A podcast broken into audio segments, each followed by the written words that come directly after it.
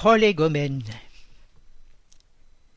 Des phénomènes qui sortent des lois de la science vulgaire se manifestent de toutes parts et révèlent dans leur cause l'action d'une volonté libre et intelligente. La raison dit qu'un effet intelligent doit avoir pour cause une puissance intelligente. Et des faits ont prouvé que cette puissance peut entrer en communication avec les hommes par des signes matériels. Cette puissance, interrogée sur sa nature, a déclaré appartenir au monde des êtres spirituels qui ont dépouillé l'enveloppe corporelle de l'homme. C'est ainsi que fut révélée la doctrine des esprits. Les communications entre le monde spirit et le monde corporel sont dans la nature des choses et ne constituent aucun fait surnaturel.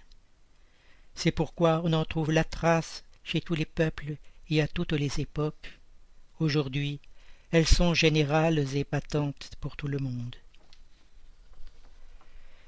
Les esprits annoncent que les temps marqués par la Providence pour une manifestation universelle sont arrivés, et qu'étant les ministres de Dieu et les agents de sa volonté, leur mission est d'instruire et d'éclairer les hommes en ouvrant une nouvelle ère pour la régénération de l'humanité. Ce livre est le recueil de leurs enseignements. Il a été écrit par l'ordre et sous la dictée d'esprits supérieurs pour établir les fondements d'une philosophie rationnelle, dégager des préjugés de l'esprit de système. Il ne renferme rien qui ne soit l'expression de leurs pensées et qui n'ait subi leur contrôle. L'ordre et la distribution méthodique des matières, ainsi que les remarques et la forme de quelques parties de la rédaction, sont seuls l'ouvrage de celui qui a reçu mission de le publier.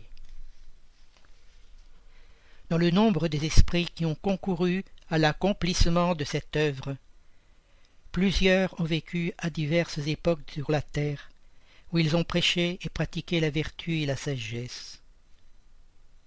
D'autres n'appartiennent, par leur nom, à aucun personnage dont l'histoire ait gardé le souvenir.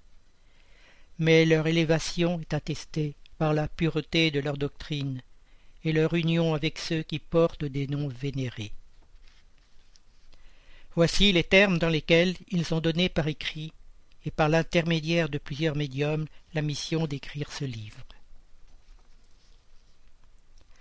Occupe-toi avec zèle et persévérance du travail que tu as entrepris avec notre concours, car ce travail est le nôtre. Nous y avons posé les bases du nouvel édifice qui s'élève et doit un jour réunir tous les hommes dans un même sentiment d'amour et de charité. Mais avant de le répandre, nous le reverrons ensemble afin d'en contrôler tous les détails. Nous serons avec toi toutes les fois que tu le demanderas, et pour t'aider dans tes autres travaux, car ce n'est là qu'une partie de la mission qui t'est confiée, et qui t'a déjà été révélée par l'un de nous. Dans le nombre des enseignements qui te sont donnés, il en est que tu dois garder pour toi seul jusqu'à nouvel ordre.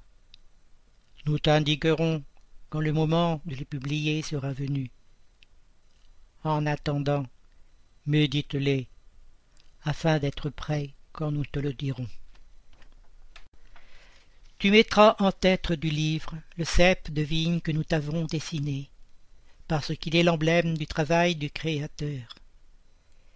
Tous les principes matériels qui peuvent le mieux représenter le corps et l'esprit s'y trouvent réunis. Le corps, c'est le cep, l'esprit, c'est la liqueur, l'âme ou l'esprit unis à la matière, c'est le grain. L'homme quintessencie l'esprit par le travail, et tu sais que ce n'est que par le travail du corps que l'esprit acquiert des connaissances. Ne te laisse pas décourager par la critique. Tu trouveras des contradicteurs acharnés, surtout parmi les gens intéressés aux abus. Tu en trouveras même parmi les esprits, car ceux qui ne sont pas complètement dématérialisés cherche souvent à semer le doute par malice ou par ignorance. Mais va toujours, crois en Dieu et marche avec confiance.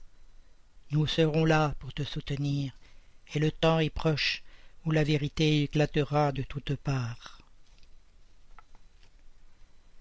La vanité de certains hommes qui croient tout savoir et veulent tout expliquer à leur manière fera naître des opinions dissidentes.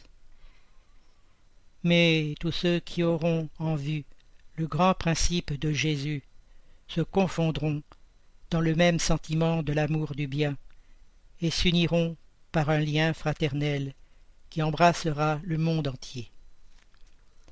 Ils laisseront de côté les misérables disputes de mots pour ne s'occuper que des choses essentielles, et la doctrine sera toujours la même quant au fond pour tous ceux qui, qui recevront les communications des esprits supérieurs.